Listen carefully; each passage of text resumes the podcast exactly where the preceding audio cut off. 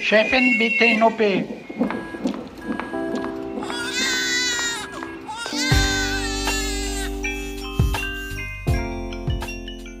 Hallo, liebe ZuhörerInnen, zu dieser neuen Folge des Güncasts. Lange, lange haben wir und habt auch ihr gewartet.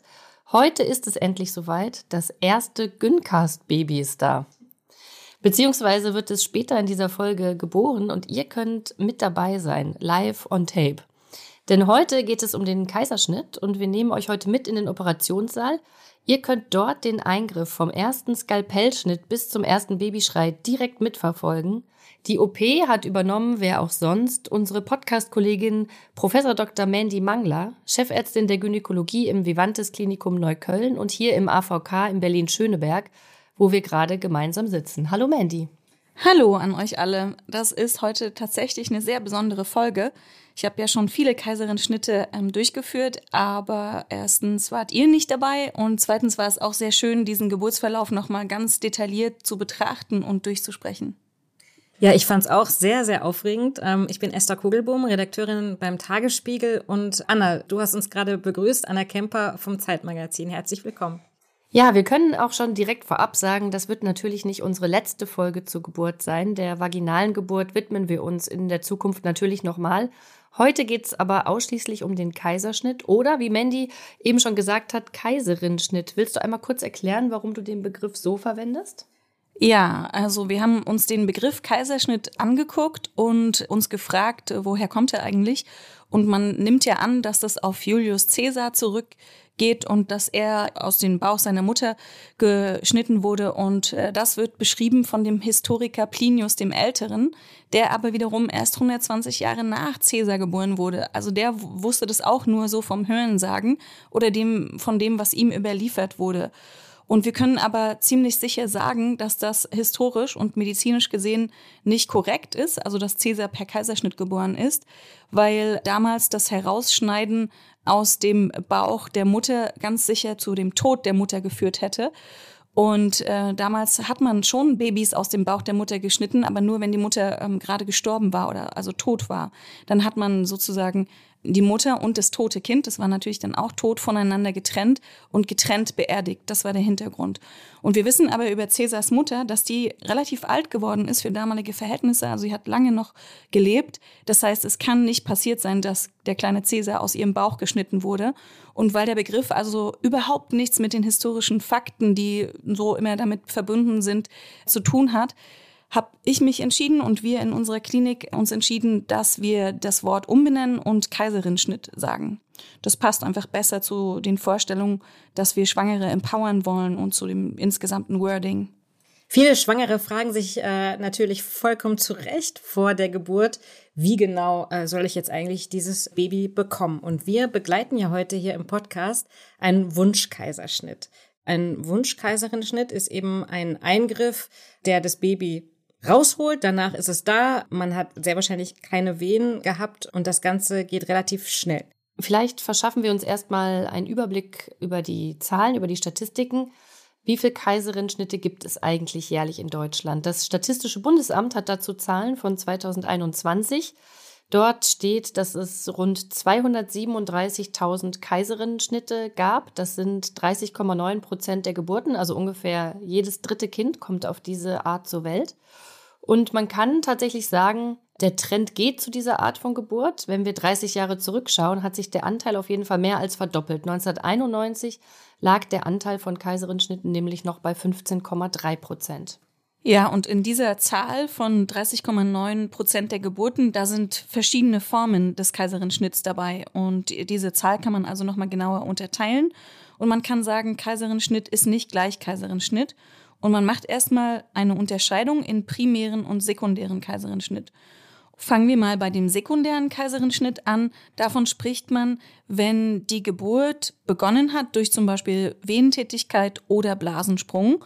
Und es kommt dann durch einen Grund zu der Situation, dass man sagt, äh, die Gesundheit der Schwangeren oder des Kindes ist jetzt nicht mehr gewährleistet und es ist eine Vaginalgeburt nicht mehr ratsam und stattdessen ein Kaiserschnitt notwendig. Und ein primärer Kaiserschnitt ist dagegen, wenn man das also im Voraus plant. Das kann sein, wenn die Schwangere gesundheitliche Vorbelastungen hat oder das Kind liegt in Querlage zum Beispiel, das ist eine geburtsunmögliche Lage. Oder auch, wenn die Schwangere aus verschiedenen Gründen ihrer eigenen Biografie einen Kaiserschnitt möchte, dann würde man zum Beispiel auch Wunschkaiserschnitt äh, sagen. Und diese Unterscheidung zwischen primären und sekundären Kaiserschnitt, die halten sich prozentual ungefähr die Waage. Und Wunschkaiserinnenschnitte, also echte von der Schwangeren und Familie gewünschte Kaiserinnenschnitte, die machen in der Statistik nur einen ganz kleinen Anteil aus. Die sind viel weniger oft, als man das so gemeinläufig denkt. Also man spricht da ungefähr von zwei bis drei Prozent der insgesamten Geburten. Diese sind echte Wunschkaiserinnenschnitte. Ja, ich würde sagen, jetzt äh, ist der Zeitpunkt gekommen, an dem wir endlich unsere Schwangere treffen. Und zwar haben wir Kaline Mohr ähm, Mitte Februar kennengelernt, hier äh, schon im AVK, im Raum, in dem man sich trifft, bevor man in den Kreißsaal geht. Und die Geburt, ähm, die ihr jetzt nachher hört, ist also natürlich nicht live, sondern wir haben sie vor dieser Podcast-Aufnahme aufgezeichnet. Und an dieser Stelle könnte man auch schon mal kurz spoilern und verraten, dass es Mutter und Kind ganz ausgezeichnet geht.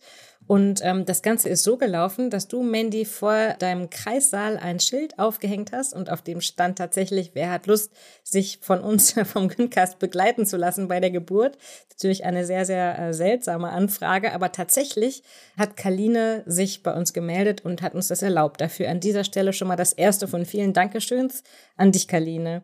Kaline ist Journalistin, stellvertretende Chefin bei Business Insider. Sie ist 38 und vielleicht kennt ihr sie von Twitter oder Instagram. Äh, wir hatten vorab kurz mit ihr am Telefon gesprochen und sind ihr dann zum ersten Mal hier im AVK begegnet. Das hört ihr jetzt auch gleich. Das war so ungefähr zwei bis drei Stunden vor der Geburt. Da haben wir uns also kurz kennengelernt, unsere Mikrofone und die Technik aufgebaut. Ja, und dann musste ich sie natürlich als allererstes fragen, wie aufgeregt sie eigentlich ist.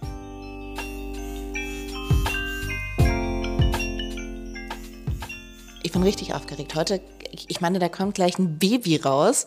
Das ist richtig verrückt natürlich. Das ist dein erstes Baby. Das ist mein erstes Baby. Und heute Morgen, als du aufgewacht bist, was hast du dir gedacht? Hast du überhaupt geschlafen? Ich habe ganz okay geschlafen. Ich habe so die üblichen Zipperlein, die man hat als Hochschwangere. Also bei mir schlafen im Moment immer nachts die Hände ein. Oh. Und dann bin ich äh, mehrmals aufgestanden und durch die Wohnung gewandert, äh, damit das Blut wieder fließt und die Hände aufhören zu kribbeln. Oh je. Und heute Morgen habe ich als erstes geguckt, ob die Sonne scheint. Und das tut sie. Positiv, ja. Ja. Und dann habe ich mich eigentlich nur noch hübsch gemacht, weil heute ist ja ein, wird ja ein guter Tag. Und dann bin ich Lotto spielen gegangen. Lotto spielen. Ja. Alles hast du durchgespielt, ja? 6 aus 49 mit Superzahl. Nee, den Jackpot hätte ich gerne. Ah, den Jackpot. Na, Ja. Wie auch immer dieses Lottoverfahren ausgeht, du nimmst ja auf jeden Fall den Jackpot nachher mit nach Hause.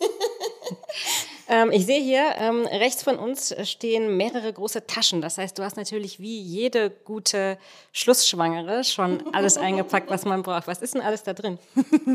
Ich habe alle Listen im Internet, die es gibt, darüber, was man mitnehmen soll ins Krankenhaus, gelesen. Und auf jeder Liste steht ja dann noch ein Punkt mehr. Und deswegen sind es so viele Taschen geworden. Ich habe wirklich von Stilleinlagen über bequeme Hosen, die sogenannten Kaiserschlüpper übrigens, Oh, gut. soll man mitbringen. Ich habe eine Tasche mit Snacks.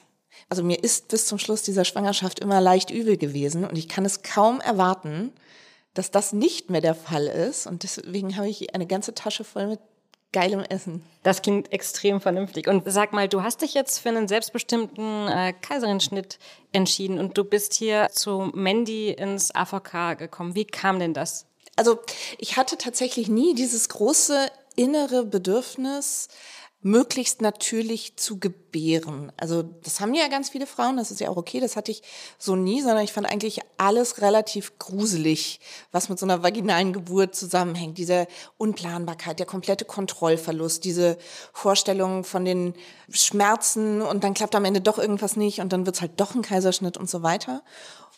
Und gleichzeitig hatte ich aber auch im Kopf, dass ein Kaiserschnitt nur die Notlösung ist. Ne? Das wird nur im absoluten Notfall gemacht, wenn das Baby falsch liegt, wenn es irgendeinen Notfall gibt und bin dann tatsächlich erst so im Laufe meiner Schwangerschaft so richtig dahinter gekommen, dass es Frauen gibt, die sich eben bewusst dafür entscheiden, die sich mit dieser Entscheidung total wohlfühlen, die sich nicht wie eine Mutter zweiter Klasse fühlen oder so, als hätten sie versagt, was man ja auch oft hört bei einem ungeplanten Kaiserschnitt. Genau, und das war so der Moment, in dem ich dachte, ach toll, ich kann mir das einfach aussuchen. Und da hat es mir auch sehr geholfen. Ich habe eine ganz tolle Hebamme, äh, Sabine Quick heißt die, und die war auch vollkommen vorurteilsfrei damit und hat gesagt, ja, wenn du das möchtest, dann würde das, das und das als nächstes passieren. Und die Krankenhausauswahl war tatsächlich der Job des Baby Dads. Und der hat dann sich auch alles ganz genau angeschaut. Und das, was er mir dann an Informationen weiterreichte, war, Kaline, guck mal, hier ist der Instagram-Account. ja, Kaline spricht da natürlich ähm, von unseren vielen äh, Instagram-Accounts, die wir hier vertreten, unter anderem von Gün-Magazin, das ist äh, Mandys Instagram-Account hier aus der Klinik und natürlich gibt es auch noch Güncast, den kennt ihr. Und äh, übrigens können wir im Nachhinein verraten, dass Kaline, obwohl sie so fleißig Lotto gespielt hat an diesem Tag, leider nichts gewonnen hat. Aber ähm, wir glauben, es war trotzdem nicht so ein schlechter Tag für sie. Du, Mandy, warst zu dem Zeitpunkt, als ich dieses Mini-Interview mit ihr gemacht habe, noch nicht dabei und bist erst später zu uns dazugestoßen. Kaline spricht dir schon ganz viele interessante Sachen an, die du auch schon angesprochen hast. Und sie beschreibt zum Beispiel, wie auch sie anfangs dachte, Kaiserinschnitte werden nur im Notfall gemacht. Ja, vielleicht fangen wir da am besten an. Kaline ist ja relativ offen mit ihren Wünschen an euch hier im AVK herangetreten, Mandy. Stellen wir uns doch mal eine schwangere Person vor, die in ihren Vorstellungen vielleicht noch nicht so ganz gefestigt ist, noch nicht so genau weiß, wie sie gebären möchte. Anhand von welchen Kriterien beurteilt denn ähm, eine Gynäkologin, hier machen wir lieber einen Kaiserenschnitt oder lieber eine vaginale Geburt? Also zum Beispiel gibt es absolute Indikationen für einen Kaiserschnitt, wenn zum Beispiel das Baby in Querlage liegt, also weder Kopf noch Po liegen unten im Becken, sondern der Rücken des Kindes, dann kann dieses Kind nicht vaginal geboren werden.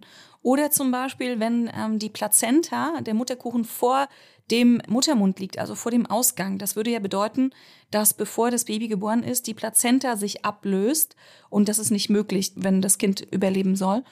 Und deswegen wäre das auch eine absolute Indikation. Und da kann man jetzt in den Leitlinien der Deutschen Gesellschaft für Gynäkologie und Geburtshilfe nachlesen. Dort sind Situationen aufgelistet, bei denen ein Kaiserschnitt notwendig ist.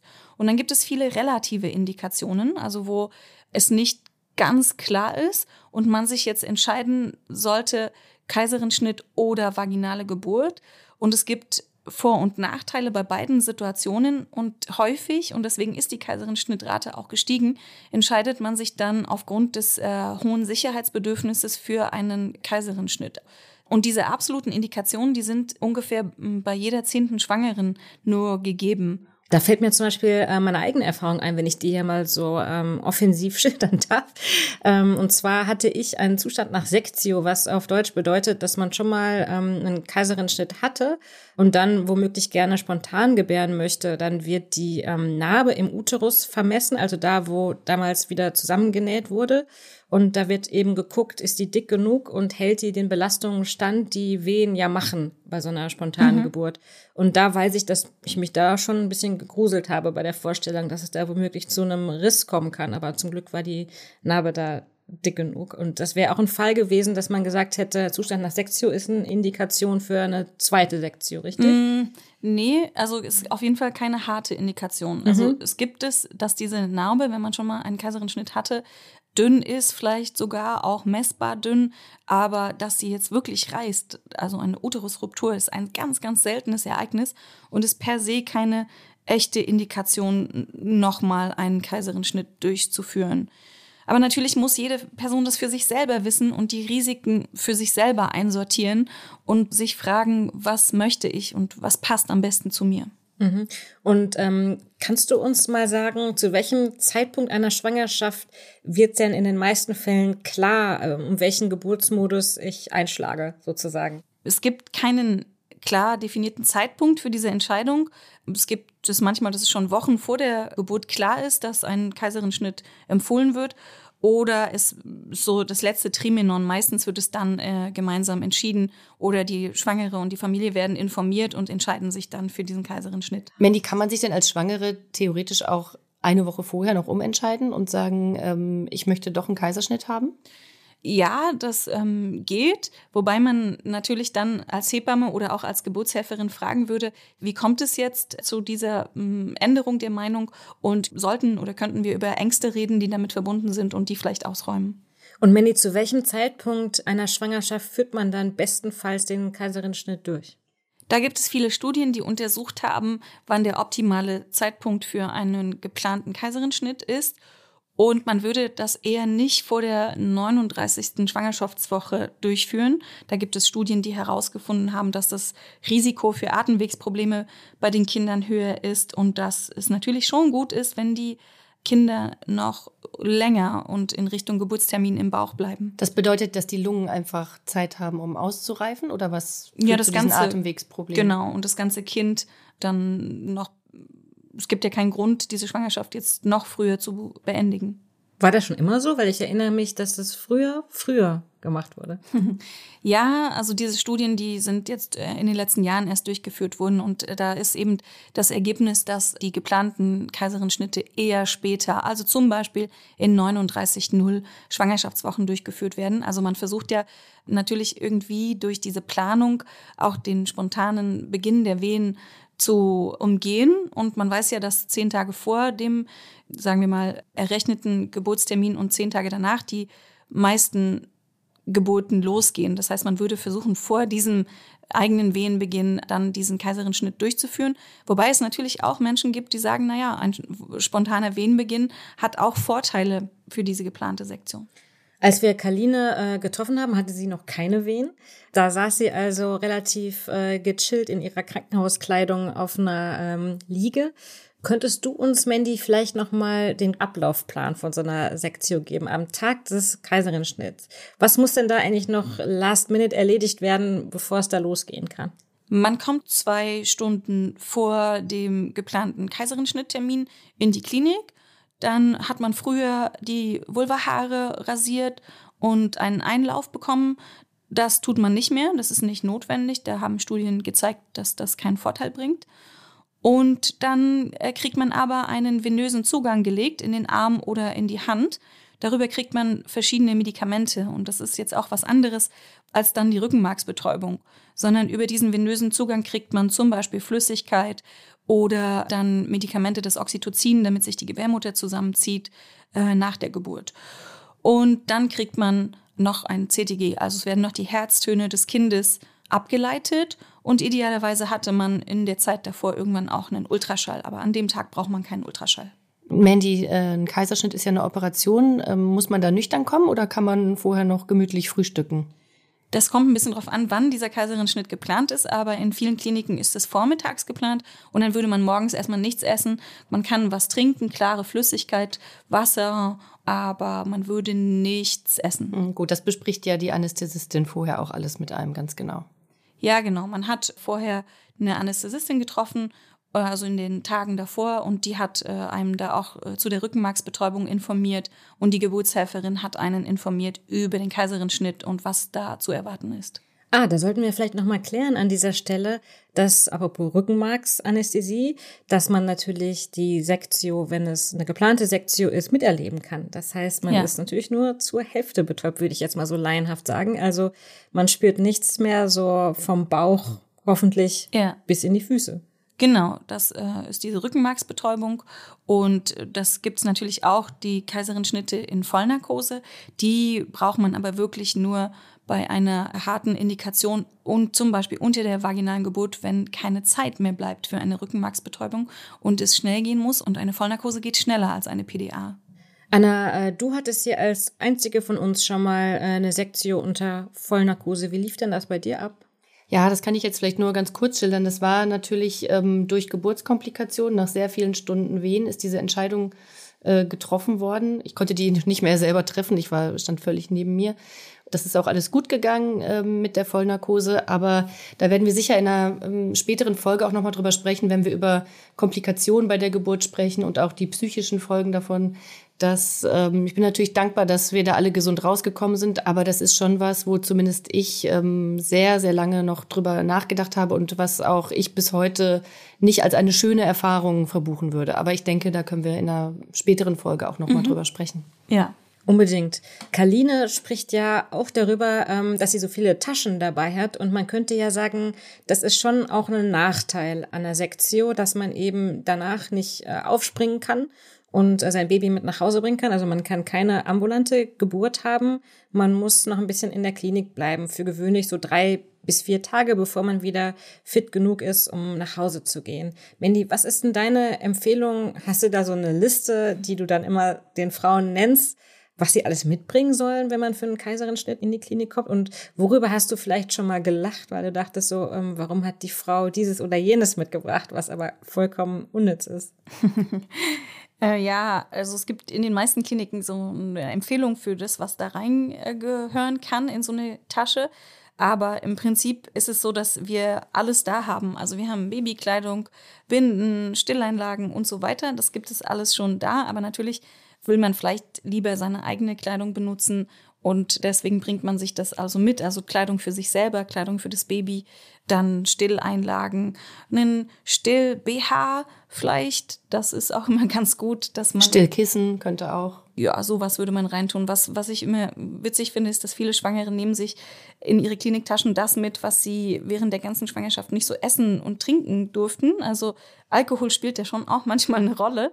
Viele haben Sushi-Bestellliste dabei und bestellen dann quasi noch im Kreissaal das Sushi, was sie die ganze Schwangerschaft nicht essen durften und freuen sich dann darauf. Ja, das hat Kaline ja auch gemacht. Sie hatte ja auch ein paar Snacks dabei. Genau, sie hat sich da Sachen überlegt, die sie dann gerne nach der Geburt äh, essen möchte. Und der Kaiserenschnitt ist natürlich anspruchsvoll für den Körper und man kann, wenn man möchte, in den Tagen danach auf so leicht verdauliche Ernährung achten und viel trinken, dann gehen die Medikamente auch schneller aus dem Körper wieder raus. Okay, jetzt lass uns zu dem Interview mit Kaline zurückkehren. Wir hören jetzt gleich, wie du, Mandy, dazukommst und sie zum ersten Mal triffst. Ihr hattet euch ja vorher noch nicht gesehen, oder? Genau, Karline habe ich nicht vorher kennengelernt, sondern wirklich am Tag ihres Kaiserenschnittes. Das kommt immer ein bisschen drauf an. So die Aufklärung für den Kaiserenschnitt, die erfolgt in so einer Spezialsprechstunde. Und das sind dann manchmal die gleichen Menschen, die dann auch den Kaiserenschnitt durchführen. Und manchmal ähm, wegen dem Dienstsystem ist es dann eben aber auch jemand anderes. Und ja, dann haben wir uns kennengelernt und äh, uns trotzdem nochmal besprochen und so spezielle äh, Wünsche abgefragt und geguckt, dass alles passt. Ja, lass uns da mal reinhören, wie das Gespräch abgelaufen ist. Hallo. Hallo.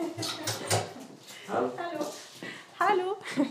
Guten Morgen. Ich bin Hallo. Mandy Mangler. Hallo. Kaline Mohr. Kaline Mohr, ja, ich kenne dich natürlich auch. Oder beziehungsweise, wie, wie darf ich dich eigentlich ansprechen? Oder Sie? Ich habe äh, Wahlkampf für die SozialdemokratInnen gemacht. Also da ja? duzt man sich natürlich. Okay, das ist gut. Dann duzen wir uns. Dann passt das ja. Wir planen ja einen Kaiserenschnitt heute, also eine Bauchgeburt.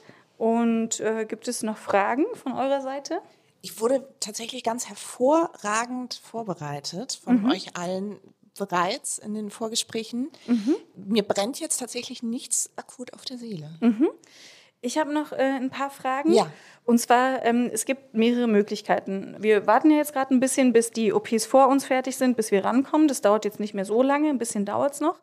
Und wir haben die Möglichkeit, so ein Tuch zu haben, wo ihr also durchgucken könnt und eben auch seht, wie das Baby geboren wird und auch aktiv teilnehmen könnt. Also einmal durch das Betrachten und dabei sein natürlich und zum anderen gibt es die Möglichkeit von einer Kaiserin-Geburt, also dass ähm, du aktiv auch mitpresst. Hm. Das Baby mitentwickelst. Nee, das glaube ich, würde ich eher nicht mhm. machen wollen. Mhm. Und bei dem Zugucken, also ich habe das tatsächlich bei euch schon mal angekreuzt auf irgendeinem Bogen, ja. dass ich das machen würde. Ich, da wollte ich aber tatsächlich nochmal nachfragen. Also ich bin es ja nicht gewohnt, Blut zu ja. sehen und ja. offene Bauchdecken oder also mhm. das alles. Das sieht man nicht so. Also ähm, du musst dir vorstellen, deine Perspektive, du liegst ja dann ähm, auf dem OP-Tisch, wo mhm. das Baby dann geboren wird. Und ihr beide ähm, seid dann zusammen mit dem Anästhesisten so in der Nähe deines Kopfes. Und das ist ja dein Bauch erstmal, aber du kannst, ähm, oder ihr beide könnt durch das Tuch äh, hindurch gucken und das sehen. Man sieht da jetzt nicht Blut oder eine große Wunde oder sowas. Habt ihr es jemals erlebt, dass da irgendeine Mutter von so ein bisschen traumatisiert war? Nee. nee. Äh, interessanterweise nicht. Das ist eine gute Frage. Ich habe mich das auch immer gefragt. Also es gibt selten Sachen, die sehr, sehr so durchweg positiv betrachtet werden. Ich hatte noch niemanden, der gesagt hat, oh, das ähm, war ein Fehler oder das wollte ich nicht oder das hätte ich doch lieber anders machen sollen, sondern alle sagen, das gibt mir das schöne Gefühl der Kontrolle auch und das, ähm, sonst hat man so ein Tuch, wo man nicht durchgucken kann und dann ist es so ein bisschen ja, Wie Kai aus der Kiste. Ja, man sieht dann nicht unbedingt die Geburt des Babys. So hat man die Möglichkeit, die Geburt des Babys eben, äh, noch aktiver äh, zu sehen. Ich würde das versuchen wollen, ja. Ich kriege einen Daumen hoch aus dem Hintergrund. Super. Okay. genau. Wenn das nicht passt, können wir das jederzeit wieder ändern. Oder ne? ich mache die Augen zu. Oder man guckt nicht. genau. Mhm. Okay. Genau, die leitende Hebamme Claudia Reinmeier wollte auch noch was dazu sagen. Ja, ich habe schon ganz häufig gesehen, die Frauen waren immer begeistert. Äh, manchmal hatten dann die Partner so ein bisschen Respekt davor, aber es ist ähm, nicht blutig zu sehen. Es ist mehr, wenn das Tuch zu ist, dass das Akustische die Frauen unsicher macht, weil man hört immer aber das ist das Fruchtwasser, was abgesaugt wird. Und da könnte man sonst denken, dass das blutig ist oder so. Ist es gar nicht. Das ist das Fruchtwasser, was okay. wir nicht auf dem Boden haben wollen und nicht im Nassen stehen wollen. Das wird abgesaugt ja. und äh, das ist ja relativ viel, 617 Milliliter. Und das hört man natürlich. Und wenn man gar nicht weiß, was da ist, und so hat man den Blickkontakt auch zu den Operateuren. Das ist das Schöne dabei. okay. Ja, ich freue mich sehr. Ich mich auch. Ein, ist ein schöner Tag auch, um geboren zu werden heute. Finde ich auch, ja. tatsächlich. Heute ist Weiberfastnacht. Ist euch das, oh. euch Berlinern das eigentlich klar, was das alles heißt? Das ist sehr gut, sehr gut. Ich habe auch eine Clownsnase dabei, falls die jemand aufnimmt. Spaß. Mandy, du hast doch schon mal im Karnevalskostüm, warst du schon mal bei einer Geburt dabei, hast du schon mal im Podcast erzählt. Wirklich? Stimmt, da wurde ich zu einem Notfall gerufen. Ich war aber auf dem Weg zu einer Faschingsparty und war schon verkleidet. Und dann bin ich ganz schnell hierher gekommen, habe auch vergessen, das alles auszuziehen und stand dann irgendwie so am Tisch. Das war so Als was warst du da verkleidet? Das war irgendwas Merkwürdiges auch. Ähm, irgendwie sowas wie äh, der Wolf von Rotkäppchen oder so. Hm. Wie passend. Der hat, ja. Über die Symbolik muss ich noch kurz nachdenken. Ja, genau. Ja, über diese Symbolik muss ich auch noch kurz nachdenken, Mandy. Der Wolf kehrt nach Berlin zurück. Ja, das war jetzt also das letzte äh, Gespräch vor der Operation, was mich interessieren würde. Du hast da im Gespräch die verschiedenen Möglichkeiten erwähnt, wie Kaline an der Geburt teilhaben kann. Und dieses Sichttuch ist, glaube ich, recht einfach verständlich. Da kann man halt äh, zugucken. Und dann erwähnst du außerdem die Kaiserin-Geburt und sagst, da könnte man aktiv mitpressen, wenn man mag. Und ich weiß, dass es dieses Verfahren jetzt nicht so lange gibt und vielleicht kann ich es mir deshalb nicht so gut vorstellen. Also der Ablauf beim Kaiserenschnitt ist ja grob, das hören wir später auch noch. Du schneidest in den unteren Bauchraum, öffnest die Gebärmutter. Aber wie und wohin und wenn ich narkotisiert bin, presse ich denn dann da? Presse ich also das Kind eigenständig durch die Öffnung im Bauch? Ja, es ist so, dass einer der Kritikpunkte von einem Kaiserenschnitt ist ja so die Passivität. Ne? Man legt sich hin und es ist wie ein Film, der an einem abläuft. Man hat dann nicht viel aktives Zutun an dieser äh, Situation. Und jetzt wollen wir natürlich immer besser aktiv sein und selbstermächtigt. Und deswegen wurde eben die sogenannte Kaiseringeburt entwickelt. Das bedeutet, die Geburtshelferinnen eröffnen den Bauchraum und auch den Uterus, die Gebärmutter. Und dann wird zum Beispiel der Sichtschutz heruntergenommen oder es besteht sowieso schon so ein Fenster in dem Sichtschutz und die Schwangere und Begleitperson können zum einen sehen, was da passiert und zum anderen kann die Schwangere also pressen. Sie kann nicht so stark pressen wie bei einer vaginalen Geburt, weil sie hat ja diese Rückenmarksbetäubung, aber sie kann definitiv pressen und sie hilft also diesem Kind auf die Welt durch Pressen. Ähm, sie sieht auch den Effekt des Pressens. Und ich weiß, dass wir das häufig am Anfang haben wir gedacht, na ja, das ist so romantisiert und braucht man das wirklich? Aber es gibt sehr viel positives Feedback von den Gebärenden zu dieser Geburtsmethode. Und Studien haben auch untersucht, dass es dadurch zu einer Zufriedenheit mit dieser passiven Geburtsmethode kommt. Von daher ist es also eine Möglichkeit, den Kaiserenschnitt zu gestalten. Mandy, aber trotzdem nochmal, wie presst man denn, wenn man eigentlich genau in dem Bereich, wo man pressen soll, narkotisiert ist? Ja, man kann ähm, durch den Oberkörper und zum Beispiel durch Einatmen ja den Druck im Bauchraum erhöhen. Ja, jede von uns, die jetzt mal stark einatmet und die Luft anhält, hat dann schon den Druck im Bauchraum erhöht. Und wenn man jetzt dann noch versucht, nach unten zu drücken, genauso wie bei einer vaginalen Geburt, dann hat man einen gewissen Druck aufgebaut, der diesem Baby dann hilft, geboren zu werden. Und es gibt ja viele Frauen, die sich aufgrund der Angst vor einer vaginalen Geburt für einen Kaiserschnitt entscheiden. Und diese haben vielleicht so auch noch mehr Nähe zu diesem Erlebnis Kaiserschnitt und auch zumindest ein kurzes Erleben von Aktivität unter dieser Geburt. Mandy, wo du gerade das Stichwort Angst erwähnst, lass uns da doch mal kurz ähm, stehen bleiben. Ich bin da bei den Recherchen vorab zu dieser Folge auf den Begriff der Tokophobie gestoßen. Das beschreibt die pathologische Angst vor dem Geburtsprozess. Also zum Beispiel, dass dem Kind etwas passieren könnte oder dass man selber verletzt wird im Becken und das sind dann nicht einfach Sorgen, sondern diese Angst beeinträchtigt ähm, sehr stark die Gefühlswelt und das Leben der Schwangeren. Und eine Auswirkung dieser Angst kann es angeblich sein, dass Schwangere dann eben sich für einen Kaiserinnenschnitt entscheiden, obwohl es eben keine körperlich-medizinischen Gründe gibt. Ja, das ist interessant, weil es auch natürlich sehr viel damit zu tun hat, wie man Geburt für sich selber besetzt und vielleicht auch damit zusammenhängt, wie man selber geboren ist und was für Erzählungen zu der eigenen Geburt von der eigenen Mutter weitertransportiert wird. Und ich habe mich da mal in Studien dazu umgesehen. Da gibt es ein Review aus 2022 und da wurden Studien ausgewertet, die den Zusammenhang zwischen Tokophobie und Kaiserschnitt untersuchen. Und laut diesem Review gibt es also bei zwischen 7 und 25 Prozent der Frauen in der ersten Schwangerschaft eine Tokophobie, also große Ängste zu den Wehen. Und wir merken gleich, das ist eine ziemlich breite Spanne. Und von diesen Frauen wiederum entschieden sich dann zwischen 7 und äh, 19 Prozent für einen Wunschkaiserinschnitt. Und wenn man diese Zahlen jetzt mal zusammenrechnet, also 19 Prozent von 25 Prozent als Höchstwerte, dann sind es also 5 Prozent der Schwangeren insgesamt. Das sind jetzt nicht riesige Bevölkerungsanteile. Und ähm, ich sage das jetzt auch nicht, weil ich die Ängste von diesen Menschen irgendwie kleinreden möchte, sondern wir stehen natürlich vor der Frage, woher kommt die Verdopplung der Kaiserinschnittrate seit den 90ern?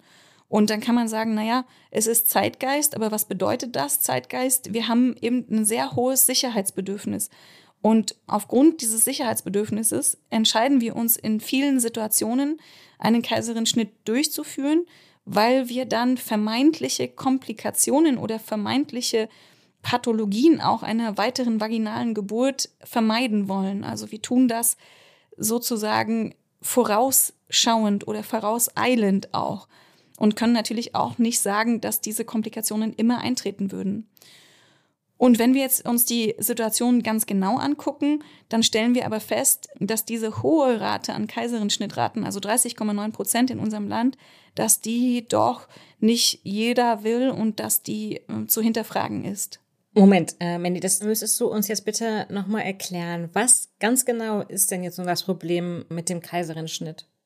Erstmal kann man anerkennen, dass der Kaiserschnitt natürlich ein wertvoller und praktischer Teil der modernen Geburtsmedizin ist. Und die Weltgesundheitsorganisation hat dazu 2015 einen Bericht herausgegeben und demnach kann man sagen, dass es einen klaren Zusammenhang gibt zwischen der Überlebensrate von Kindern und Schwangeren und den steigenden Raten beim Kaiserschnitt. Also es wird global gesehen also Leben gerettet. Und wir haben über die primären Indikationen gesprochen, also wie zum Beispiel auch der Kaiserschnitt im Notfall helfen kann, Komplikationen zu vermeiden. Und das sagt dieser Bericht. Und dieser Bericht sagt auch, dass ab einer Rate von 10 Prozent global gesehen kein positiver Effekt mehr für das Überleben von Mutter und Kind festzustellen sind. Und jetzt können wir sagen, gut, das sollte man nochmal für jedes Land und für jedes Gesundheitssystem natürlich intensiv betrachten. Aber wir können uns damit auseinandersetzen, was eben zwischen diesen 10 Prozent und den 30,9 Prozent Kaiserin-Schnittrate bei uns passiert und wie wir damit umgehen. Weil es natürlich auch ein erhöhtes Risiko gibt für Infektionen durch den Kaiserin-Schnitt und es hat schon auch eine ganze Reihe von unterschiedlichen Effekten auf Mutter und Kind, wenn ein Kaiserin-Schnitt durchgeführt wird. Ich finde es total spannend, wie der Geburtsmodus äh, Folgen haben kann für die Gesundheit des Kindes. Also was hat es damit zu tun, ob ein Kind durch die Vagina oder die Bauchdecke geboren ähm, wird, ob das später beispielsweise ein erhöhtes Risiko für Atemwegserkrankungen wie zum Beispiel Asthma hat? Ja, das ist interessant, dass das Risiko für Asthma zum Beispiel erhöht ist bis zu 20 Prozent für diese Kinder die per Kaiserschnitt geboren werden. Und jetzt hat man sich gefragt, warum das so ist. Und da gibt es multifaktorielle Ursachen. Man hat erst überlegt, wird die Lunge eben bei einer vaginalen Geburt durch den Geburtsweg zusammengedrückt und ist deswegen besser entfaltet, hat weniger Fruchtwasser auch drin oder gibt es immunologische, also das Immunsystem betreffende Effekte einer vaginalen Geburt, die direkt noch über das Blut auf das Kind kommen. Oder liegt es am Mikrobiom, also dass das Baby durch die Vagina eben direkt mit dem mütterlichen Mikrobiom, also den guten Bakterien in Kontakt kommt und bei einem Kaiserschnitt dann erst in den Tagen nach der Geburt dieses Mikrobiom aufgebaut wird. Man weiß es nicht ganz genau, aber sicherlich kommt daher auch der Fokus auf das Mikrobiom unter der vaginalen Geburt. Da habe ich was über ähm, Vaginal Seeding gelesen. Also da werden per Kaiserenschnitt geborene Kinder nachträglich mit ähm, vaginalem Sekret im Gesicht betupft. Und der Gedanke ist eben, dass das Kind so trotzdem in den Genuss des vaginalen Mikrobioms kommt, ohne die vaginale Geburt. Ich hatte das eigentlich so ein bisschen als Unsinn abgetan, aber jetzt, wo du das so ähm, erzählst, klingt das ja so, als könnte da fast was dran sein. Ja, das ist interessant. Da habe ich gerade letzte Woche nochmal Studien gewälzt, weil ich einen Vortrag zu gehalten habe. Und die Studien sind widersprüchlich. Es ist auf jeden Fall nicht so, dass man das empfiehlt. Letztendlich funktioniert Vaginal Seeding so, dass man eine Kompresse in die Vagina legt vor dem Kaiserschnitt und diese dann dort drin lässt. Und wenn das Baby dann geboren ist, das Baby im Gesicht mit dieser Kompresse äh, abwischt. Und zum einen kann man sagen, ja, dabei kommt es eben natürlich dann zu einer gewissen Besiedlung dieses Babys. Das ist ja auch der gewünschte Effekt, dass Lactobacillen, also die guten Bakterien aus der Vagina und andere eben auch, die dort sind, an das Baby gelangen. Jetzt hat man aber bei Kaiserschnitten die Kinder untersucht und festgestellt, dass sowohl bei Kaiserschnitten und auch bei vaginalen Geburten die Zeit nach der Geburt, das Bonding mit den Eltern sehr wichtig ist für das Mikrobiom und dass sich das dadurch aufbaut. Also ein Mikrobiom ist auch was sehr Langsames. Das passiert nicht einfach so, weil man mal mit einer Kompresse abgewischt wird, sondern das braucht Zeit, sich aufzubauen. Und die ersten Tage, Wochen nach der Geburt sind dafür wichtig. Und im schlechtesten Fall können dem Baby natürlich auch Erkrankungen wie Herpes oder andere durch dieses Vaginal Seeding übertragen werden. Deswegen ja, wird es nicht im großen Stil durchgeführt. Manche möchten das und dann kann man mit ihnen darüber sprechen und es durchführen, aber man sollte sich natürlich äh, bewusst sein, was es bedeutet. Mandy, so äh, geplante Sektios stelle ich mir jedenfalls so vor als Hobby-Krankenhausmanagerin, äh, haben doch sicherlich auch einen gigantischen Vorteil für so einen Klinikablauf. Ne? Und könnte das nicht vielleicht auch sein, Achtung, Suggestivfrage, dass Kliniken ein mh, mm, gesteigertes Interesse daran haben, eben möglichst viele Sektios zu betreuen, damit sie besser planen können, wie im Fall von Kaline auch. Mhm. Ja, könnte man meinen. Und ich bin ja in sehr engem Kontakt mit allen geburtshilflichen Chefärzten, Chefärztinnen aus Berlin, 21 an der Zahl. Und das gibt es aber nicht. Also man würde sich das ja so vorstellen, so ein Kaiserschnittzentrum oder so, ne? Oder so ein Fokus auf Kaiserschnitt. Da kommt man dann morgens kommen immer ganz viele Schwangere und dann kriegen die ihren Kaiserschnitt und dann Gibt's macht man Sushi? irgendwann Feierabend. Ja. Genau, und dann ist, äh, das, dann ist das zu Ende. Das gibt es nicht. Also auch wenn das häufig so in den Raum gestellt wird, aber es gibt keine Klinik, die das äh, so durchführt. Weil, also ich glaube, das wäre einfach auch nicht vertretbar. Also zumindest jetzt in unserem Land nicht. Es gibt sicherlich Länder, wo das anders ist. Herzlich willkommen zu Tatort Berlin, dem True Crime Podcast des Tagesspiegels. Ich bin Sebastian Leber. Und ich heiße Katja Füchsel. Es geht um Körperverletzung, um Entführung, aber auch um Mord und Totschlag.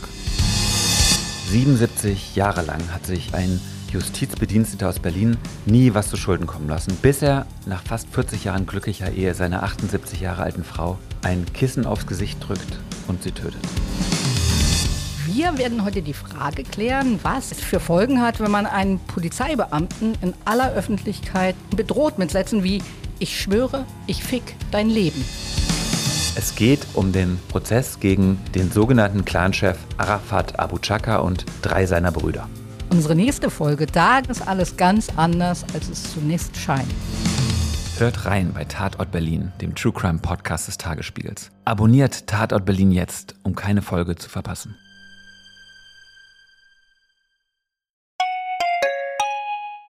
Jedenfalls geht so ein Kaiserschnitt wirklich erstaunlich schnell. Wir hören nämlich jetzt gleich mal in unsere Aufnahmen von der Geburt rein.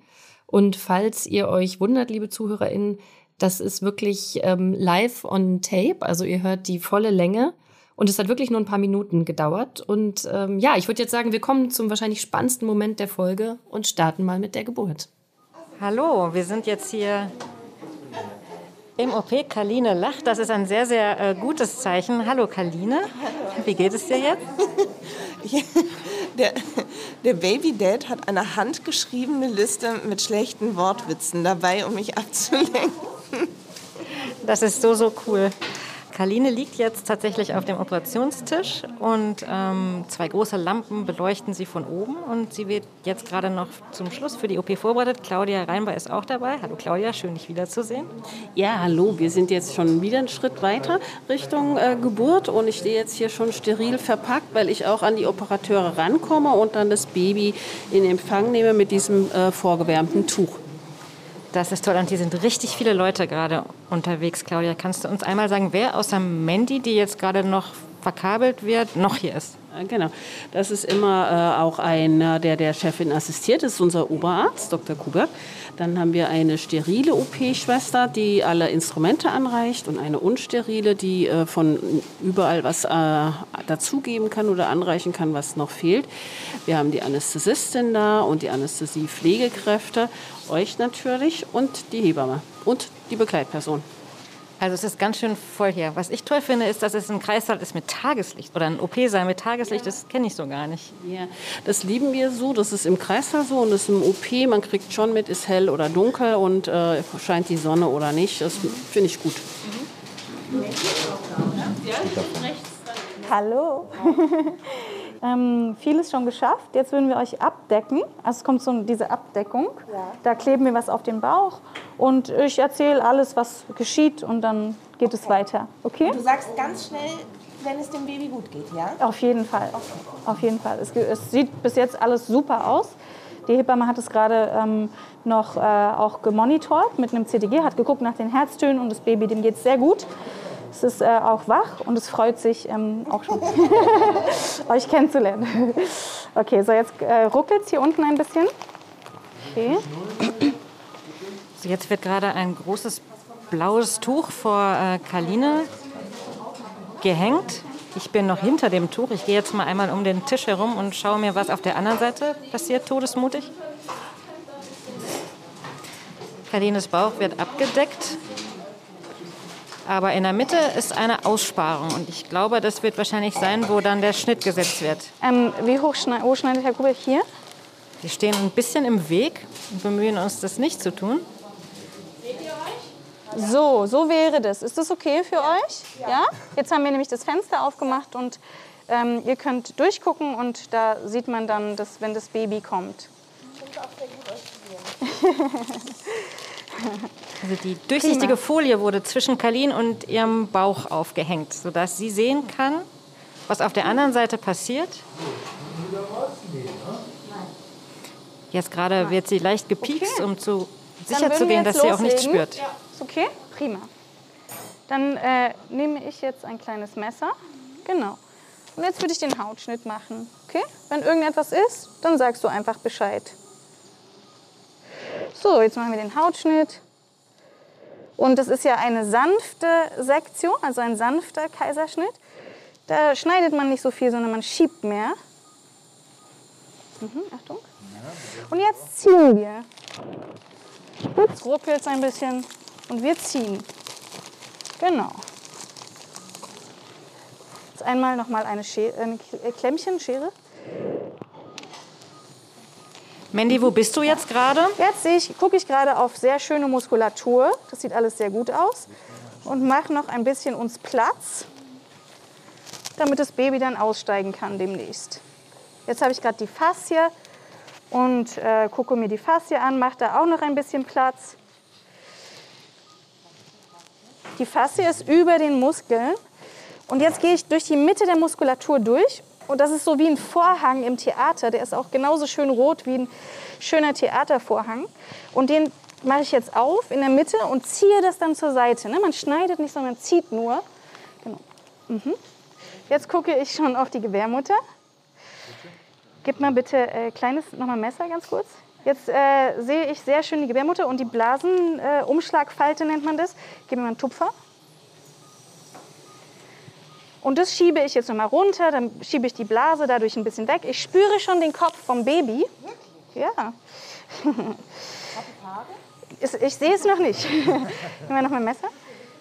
So, jetzt sehen wir die Gebärmutter und jetzt, und jetzt äh, mache ich vorsichtig auf die Gebärmutter durch einen ganz klitzekleinen Schnitt. Die Fruchtblase steht. Jetzt sehe ich die Fruchtblase. Ich habe jetzt die Gebärmutter eröffnet. Mhm. Jetzt gehe ich mit, mit, der Hand. Jetzt hörst du gleich das Fruchtwasser, was ich dir erzählt habe, bei der Absauger. Jetzt ist die Fruchtblase geplatzt. Und jetzt schieben wir ein bisschen. Ja. Jetzt kommt ein kleiner Babykopf. Jawohl. Ah, ein Babykopf. Guck mal. Süß. Oh mein Gott. Keine Haare. Äh, doch, ein bisschen blonde Haare hat das kleine Baby. Blond. Jetzt nehme ich die Schulter von dem Baby und ziehe daran. Als ich noch Haare hatte. Ich habe ein Ohr Gehe gesehen. ich unter die Arme und ziehe das Baby so ein bisschen raus. Das sagt, ja. Hallo. Hallo. Oh Gott. Was für ein süßes Baby. Hallo, willkommen. Ja, hallo. Ja. Die kleine Toni ist Ja, ich da. mache das Baby ein Das bisschen sauber. Richtig schnell. Es war jetzt 13.50 Uhr zur Geburt. Ja, guck mal hier. Ganz süß, ganz süß. Ja, was bist du süß. Damit die kleine Toni nicht erschreckt wird, wurde die Lampe über ihr weggedreht, damit sie sich nicht so doll erschreckt. Es ist ein extrem süßes Baby, was gerade geboren wurde, wenn ich mir diese Bemerkung erlauben darf. Und jetzt hat Claudia das, die kleine Toni in ein steriles Tuch gelegt und wird es jetzt Kaline geben.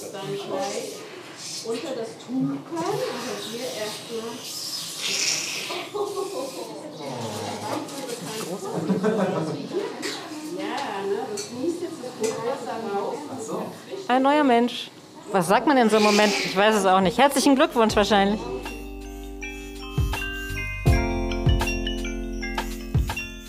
Ja, wir sind zurück und ich muss sagen, ich habe ja schon einige Interviews geführt, aber ähm, noch nie mit jemandem, der quasi unten aufgeschnitten wurde, während ich oben gleichzeitig mit ihm gesprochen habe. Wahnsinn. Also wenn ich das jetzt nochmal höre, finde ich es wirklich beeindruckend, wie du dich da so durch die verschiedenen Körperschichten des Menschen durchgearbeitet hast. Ähm, Mandy, vielleicht können wir einfach nochmal ein paar Punkte klären. Du erwähnst ja relativ am Anfang, dass das ein sogenannter sanfter Kaiserschnitt ist. Ich hoffe doch, dass es kein unsanfter Kaiserschnitt ist, aber kannst du uns noch mal erklären, was ähm, die Vorteile von einem sanften sind? Ja, es gibt also verschiedene Formen von Kaiserschnitten. Und der, den man heutzutage in den meisten Fällen durchführt, ist ein Kaiserschnitt nach Misgaf Ladach. Und das ist ein Krankenhaus in Jerusalem, das diese Form des Kaiserschnittes als erste etabliert hat. Und dabei wird also das Gewebe nicht wie bei einem klassischen Kaiserschnitt geschnitten in allen Schichten, sondern es wird so auseinandergezogen. Und das ist viel, viel schonender. Die Wundheilung geht schneller und das ist Standard heutzutage. Ja, also wir haben natürlich, um das nochmal klarzustellen, vorher mit Kaline besprochen, dass wir sie nicht zwangsinterviewen werden während der Sextio, sondern ähm, ich habe mit ihr vereinbart, dass sie den Kopf ganz leicht in meine Richtung neigt, wenn sie bereit ist, dazu was gefragt zu werden. Das ist mir nochmal ganz wichtig an dieser Stelle festzuhalten. Denn ähm, während ich ja mit ihr gesprochen habe, hast du unten hinter dem durchsichtigen ähm, Vorhang weiter operiert und ich konnte es auch sehen.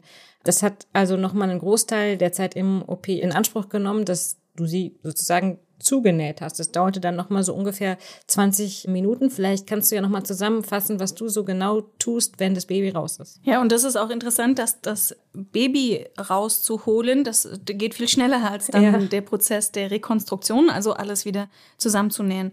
Und ja, wenn das Baby geboren ist, dann ähm, kann man nochmal überlegen, ob man das spät abnabelt, also noch erstmal noch die Nabelschnur und Plazenta dran lässt und etwas wartet, damit dann noch Blut zum Baby kommt. Und dann kann man das Baby abnabeln, dann die Plazenta bergen. Also da hilft man der Plazenta auch äh, auf die Welt zu kommen und löst diese aus der Gebärmutter ab. Und dann würde man als erstes die Gebärmutter wieder zunähen und dann die äh, Muskelschichten und dann die Faszie, also das, was über der Muskulatur liegt und dann am Ende die Haut. Wir haben ja vorhin schon gesagt, äh, Mutter und Kind sind wohl auf. Das ist alles super verlaufen bei dem Kaiserschnitt. Mandy, was sind denn Dinge, die schief laufen könnten? Wir haben ja jetzt einen sehr geplanten Kaiserschnitt gehabt. Das heißt, da treten sehr selten Komplikationen auf.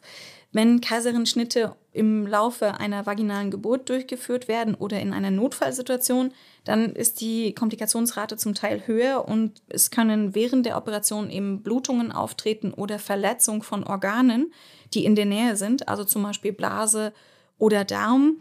Und hinterher können dann eben auch Wundheilungsstörungen auftreten. Das ist alles zugegebenermaßen sehr selten, aber es sind Komplikationen, die also im einstelligen Prozentbereich geschehen können. Weil es eben eine Operation ist, also wie bei jeder anderen Operation auch. Genau, das sind Operationsrisiken. Okay, lass uns doch mal in den OP zurückgehen. Ich habe Kalin gleich nach der Geburt gefragt, wie sie das alles so empfunden hat. Und man merkt dann auch gleich, für sie war das vermutlich auf jeden Fall die richtige Entscheidung, dass sie durch diese Folie äh, bei der Geburt ihres Kindes zusehen konnte. Kalina, alles in Ordnung? Möchtest du was sagen? Wie geht es dir? Ist ein richtiges Baby. Jetzt ist alles dran. Es ist total verrückt. Das Baby ist extrem süß. Ich glaube, ich habe es schon fünfmal gesagt, aber ich muss es nochmal sagen. Herzlichen Glückwunsch. vielen, vielen Dank. Wie geht's dir jetzt? Ich bin so froh und es ging so schnell. Das waren ja jetzt fünf Minuten. Ja. Das ist super. Das, das ist richtig gut. Das war äh, ganz toll. Und hast du es gesehen? Wie es rausgekommen ja, ist oder das war, das war wirklich ein, ich bin ganz froh, dass wir das gemacht haben mit der Folie, weil das war ein ganz, ganz schöner Moment. Das, da, da, da wird ein Mensch ja aus dir rausgehoben. Das ist, das, ich habe es schon mal gesagt, das ist verrückt. Wir haben jetzt die Perspektive während der äh, Geburt gehört und die von Kaline. Ich erinnere mich zum Beispiel auch noch daran, wie Claudia Reinbei, deine leitende Hebamme, die ja auch schon mehrfach hier im Podcast zu Gast äh, war, mit der Plazenta rumgelaufen ist. Also natürlich nicht über der Schulter, sondern in so einem Kübel. Und wie sie dann an der ähm, den Blut-pH-Wert des Kindes bestimmt hat. Warum macht man das? Man bestimmt nach jeder Geburt den äh, pH-Wert des äh, kindlichen Blutes aus der Nabelschnur und daran kann man ablesen, ob das Kind irgendeine Art Stress unter der Geburt hatte, zum Beispiel. Macht man dann noch weitere Tests? Ja, man untersucht noch den sehr bekannten Apgar-Wert, nach Virginia Apgar ja benannt. Und da wird dann der Tonus und die Farbe des Babys und Herzfrequenz untersucht. Also das Baby wird schon auch so ein bisschen äh, leichter Leistungsdruck mit Zahlen bedeckt. Äh, Mandy, ich hatte ja eben äh, schon erzählt, ich habe selber auch Erfahrung mit Kaiserschnitt, ähm, allerdings eben Notfallkaiserschnitt, alles bisschen anders mit Vollnarkose. Aber ich würde gerne mal wissen, bei so einem geplanten Kaiserschnitt, wie lange dauert das ungefähr, bis man dann wieder aufstehen kann, aufs Klo gehen kann? Ähm, erzähl doch mal. Diese Rückenmarksbetäubung, die man hat, die wirkt dann noch ein paar Stunden und man kann ein paar Stunden die Beine nicht bewegen. Das ist auch äh, so eine der merkwürdigsten Situationen, finde ich, von dem OP-Tisch in das Bett zu kommen. Das kann man nicht selber tun. Man kann ja nicht selber rüber äh, kriechen, mhm. sondern man wird dann äh, rüber geschiftet von dem Team. Und in den paar Stunden danach, so vier bis fünf Stunden, kommt langsam das Gefühl in den Beinen zurück. Man hat immer noch einen kleinen Katheter in der Blase, weil man kann natürlich auch nicht auf Toilette gehen. Und wenn das Gefühl in den Beinen wieder zurück ist nach ein paar Stunden, dann ist es möglich, die Beine zu bewegen und äh, vorsichtig versuchen aufzustehen, gerne mit Hilfe oder jemandem, der einem dabei äh, unterstützt. Und dann könnte man den Dauerkatheter auch entfernen lassen und selber wieder auf Toilette gehen. Das erinnert mich daran, ich hatte auch einen Notkaiserschnitt unter, nicht unter Vollnarkose, sondern unter PDA. Und bei mir kam da schon gefühlt fünf Minuten nach der Geburt eine Pflegerin, die sagte, so, ich bin Schwester, weiß ich nicht mehr, ich mobilisiere sie jetzt. Und ich habe gesagt, nee, vielen Dank, vielleicht morgen, vielleicht kommen Sie morgen nochmal wieder. Mhm. Das äh, fand ich wahnsinnig anspruchsvoll, aber natürlich leuchtet einem der Sinn total ein, dass man nicht ja. lange rumliegt wie so eine Mumie. Was ist der Sinn, dass man möglichst bald mobilisiert wird? Ja, also wenn man immobil ist, also nur liegt, das ist in den allermeisten Fällen von Nachteil. Und deswegen wird also versucht, dass man so schnell wie möglich wieder aufsteht und zumindest ein bisschen läuft. Wenn man das nicht tut, liegt es meistens an den Schmerzen, die man hat. Und das äh, kann jede Schwangere mit Kaiserschnitt vielleicht für sich mitnehmen, dass diese Schmerzen man bekämpfen kann direkt nach dem Kaiserschnitt und dass man gewisse Schmerzmittel auf der Wochenbettstation bekommt. Aber manche bekommt man nur, wenn man danach fragt. Also man kriegt diese Basisschmerzmedikation und den Rest sollte man erfragen. Das heißt, wenn man merkt, die Schmerzen steigen an, dann unbedingt äh, die Pflegende bitten, die Bedarfsmedikation zu geben weil das den Körper unnötig stresst, wenn man nach einem Kaiserschnitt äh, Schmerzen also hat. Also mit anderen Worten, man bekommt normalerweise Ibuprofen. Mhm. Wenn man aber sagt, jetzt bitte die Bedarfsmedikation ja. verabreichen, was bekommt man dann? Also man bekommt in den meisten Kliniken gibt es so Schmerzstandards, Ibuprofen und Paracetamol. Und man hat äh, auch noch natürlich von der Rückenmarksbetäubung nachwirkend die Schmerzmittel. Wenn der Schmerz aber dann ansteigt, dann ist es also viel besser, den Schmerz im Anstieg abzubremsen, als den Schmerz, der sehr stark ist, dann wieder runterzubekommen. Das ist viel schwerer. Deswegen unbedingt daran denken, wenn der Schmerz steigt, äh, Schmerzmittel sich geben zu lassen, zum Beispiel Novalgin oder es gibt da verschiedene Möglichkeiten. Ich kann mich da an so kleine rote Kügelchen oder Pillen erinnern, die ich ganz toll fand. Ja, es gibt Morphinderivate, genau. also stark, die dann auch ähm, ja so ein leichtes Achterbahngefühl hinterlassen, wenn man die einnimmt. Die wirken dann sehr stark gegen Schmerzen. Und das ist auch gut so in dieser Phase, denn es ist stressig, mit dem kleinen Baby Schmerzen mhm. zu haben und in dieser postoperativen Phase dann, das ist nicht gut. Schade, die äh, roten Pillen hätte ich auch gerne gehabt, aber hätte ich nur den Güncast gehört. Warte mal aufs Mitbringsel. Ja. Oh. Mandy, wie lange muss man sich denn nach so einem Kaiserschnitt schonen? Ja, schonen, ähm, das ist ja sowieso die Phase des Wochenbetts. Da äh, ist es sowieso empfehlenswert, jetzt nicht das nächste Zoom-Meeting wieder gleich zu planen und äh, arbeiten zu gehen, sondern sich eben auf dieses äh, neue Wesen und äh, seine eigenen körperlichen Veränderungen einzulassen und letztendlich ist nach sechs Wochen die Wundheilung abgeschlossen und auch der größte Teil des Wochenbettes vorbei. Also so größere Anstrengungen würde man in dieser Phase jetzt erstmal nicht planen. Ähm, das ist auch dann sehr individuell unterschiedlich. Und ich kann mich auch erinnern, dass die ähm, nach diesen drei bis vier Tagen, also hat man ja immer noch mit dieser Wunde zu tun, dass die Hebamme ja dann die Nachsorge übernimmt und sich eben auch den Schnitt an sich ja, anschaut genau. und versorgt und ja. darauf achtet, dass sich da nichts entzündet und so weiter. Genau, man kann sich selber seine Narbe angucken. Man kann so ein, zwei Tage ein Pflaster drauf lassen. Danach muss man das nicht unbedingt mehr drauf lassen, es sei denn, es ist einem angenehm. Und wenn man selber Rötungen an der Wunde merkt, die so flächig sind, dann kann man das idealerweise der Hebamme zeigen oder selber auch fotografieren und dann gucken, ob diese Rötungen mhm. größer werden, auch um die Narbe. Ja, dann, das ist dann immer ein Zeichen für eine Infektion. Kaline hat uns ein paar Tage ähm, nach ihrem Eingriff Sprachnachrichten geschickt, weil wir sie natürlich nicht zu Hause belästigen wollten. Und äh, man hört ihr zum einen an, dass sie sehr, sehr happy ist mit allem und man hört aber auch, dass sie sich offenbar ziemlich schnell erholt hat. Hallo und liebe Grüße aus dem Wochenbett. Wir sind seit ein paar Tagen zu Hause und von mir bekommt diese ganze Wochenbettgeschichte tatsächlich fünf von fünf Sternen. Ich finde alles herrlich. Das liegt natürlich vor allem daran, dass ich das süßeste Baby der Welt habe. Also ganz objektiv betrachtet, das hat nichts mit irgendeinem Hormonrausch zu tun. Es ist das süßeste Baby der Welt. Und wenn man an diesem flaumzarten Köpfchen schnuppert, dann ist sowieso die Welt in Ordnung. Schmerzen an der Kaiserschnittwunde habe ich eigentlich keine mehr.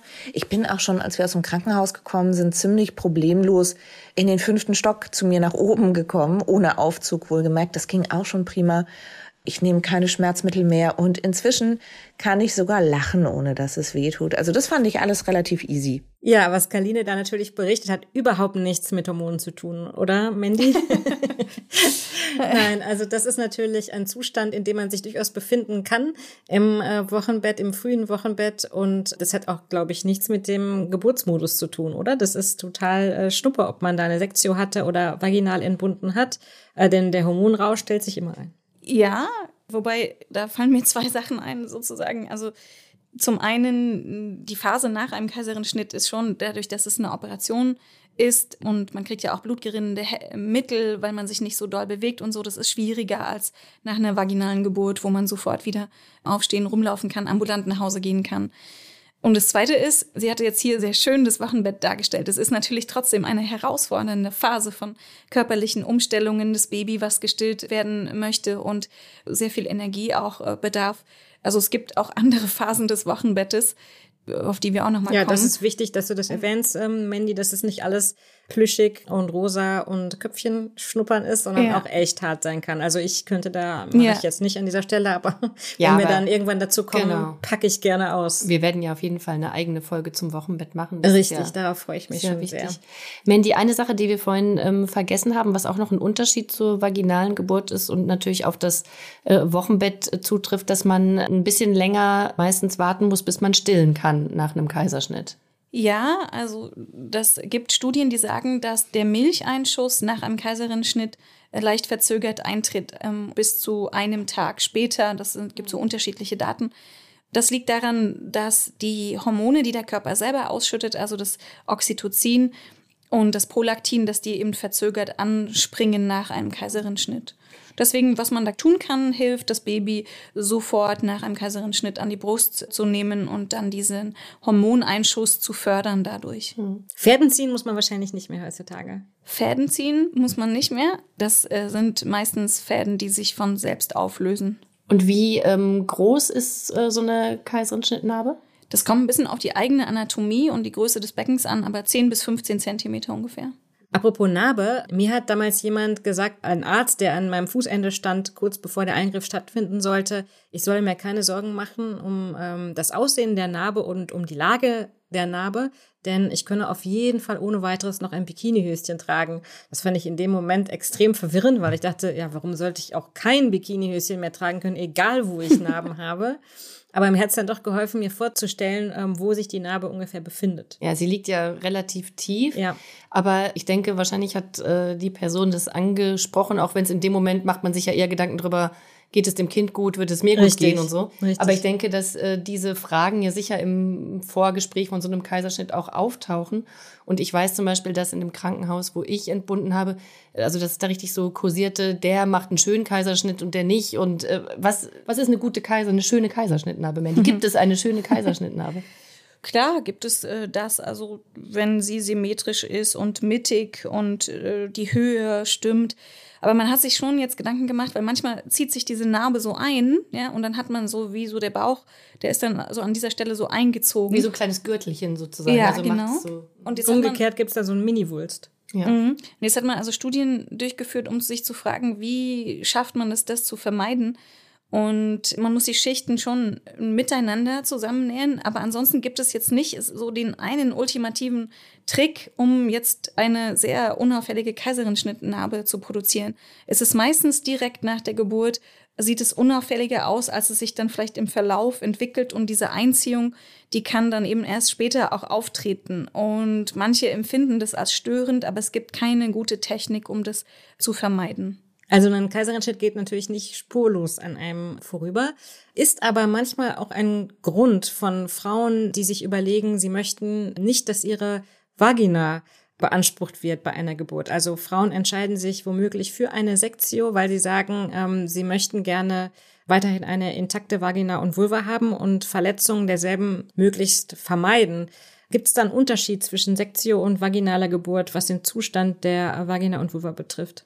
Ja, also bei einer vaginalen Geburt können Vagina und Vulva Geburtsverletzungen davontragen, die sehr gut heilen, weil diese Region sehr gut durchblutet ist in dieser Phase des Lebens.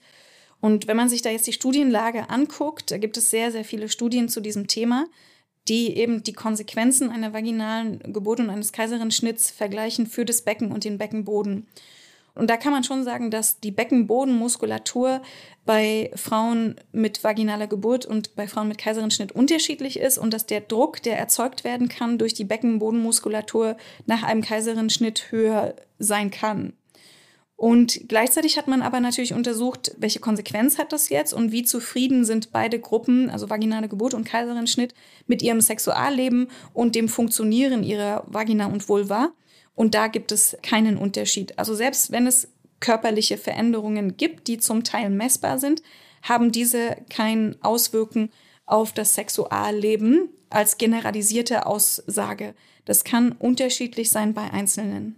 Mandy, und auch noch eine weitere Frage, was die Rückbildung angeht. Wenn ich jetzt ähm, per Kaiserschnitt ein Kind geboren habe, kann ich mir die ganze Rückbildung eigentlich sparen, weil der Beckenboden im Grunde gar nicht ähm, beansprucht wurde?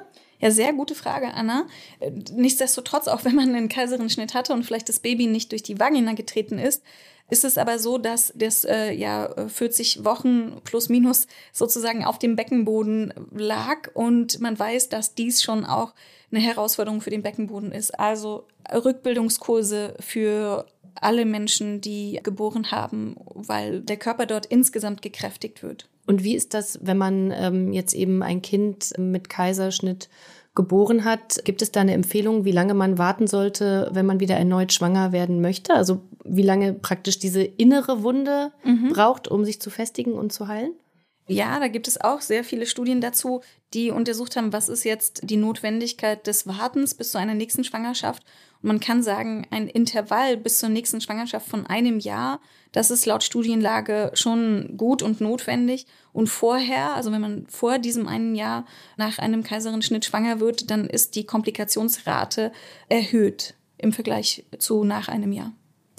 Danke nochmal, Mandy, für deine vielen Antworten und für deine große Expertise und danke, dass du uns hast dabei sein lassen im OP. Wir waren ja auch alle in der entsprechenden Kleidung und es war alles wahnsinnig aufregend und unsere neue Tagesspiegel Head of Audio war auch dabei. Eva Köhler, vielen Dank nochmal an dich an dieser Stelle. Und jetzt sind wir natürlich wahnsinnig gespannt drauf, welches Skalpell du uns mitgebracht hast als Mitbringsel heute. ja. Siehst du mal, Esther, wie gut du mich kennst. Ähm, hier ähm, das Mitbringsel, das, der Korb. Das mit, ist sehr ähm, schwer genau, Guck mal da rein. Oh. Da ähm, musst du zwei Dinge rausnehmen. Nein, das glaube ich nicht. Ich habe tatsächlich richtig geraten.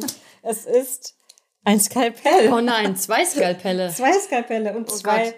zwei Orangen. Genau.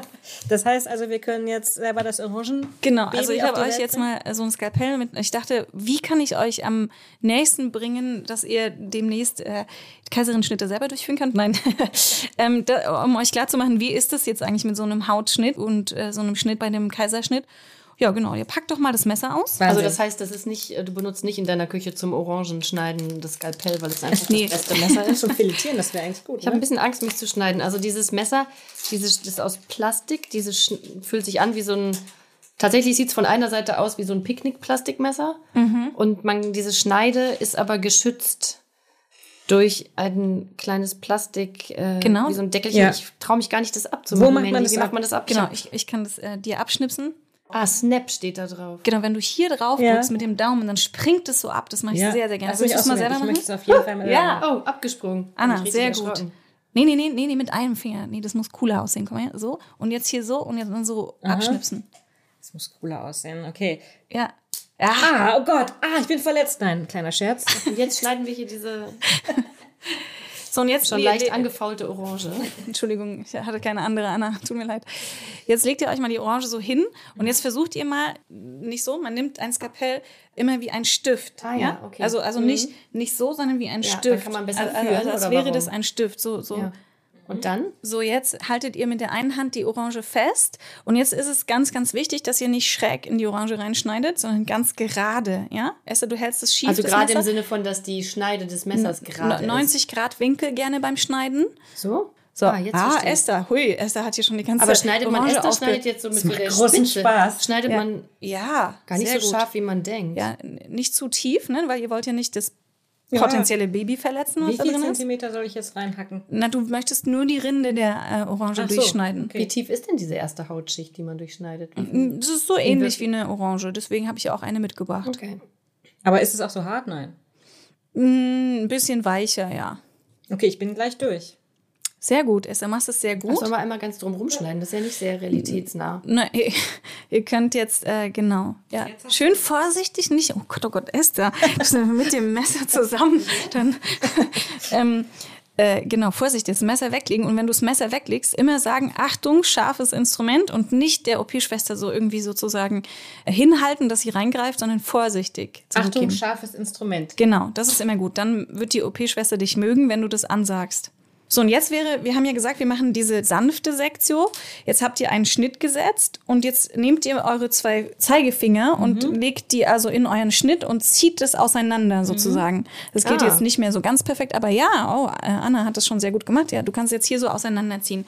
Das wäre dann die sanfte Sektio, dass man zieht und nicht mehr weiter schneidet. Super. Hey, ich sehe schon, ich nehme euch nächstes Mal mit in den, in den Unvorstellbar, dass man das an, an einem Menschen macht. Wirklich. Oder? Ja, total. Aber vielleicht gewöhnt man sich dran, oder? Weißt Ja. du noch, wie das für dich war, als du das zum ersten Mal gemacht hast? Nee, weiß nicht. Aber mh, es ist ein, ein schöner Eingriff, falls man das so sagen kann. Vielen Dank, das war sehr eindrücklich, Mandy. Ähm, Und es duftet auch so gut nach Weihnachten. Ähm, ja, vielen Dank äh, nochmal. Also ein ganz, ganz herzliches Dankeschön äh, an dich, Kaline Mohr, dass du da warst und dass wir dich begleiten durften bei diesem doch sehr, sehr privaten und intimen Moment eigentlich. Und auch liebe Grüße an den Baby Dad, wie Kaline äh, gesagt hat. Und natürlich dir, Vielen Dank, lieber Markus Lücker, äh, für die hervorragende Vorrecherche und die Aufnahmeleitung. Tschüss. Tschüss. Tschüss.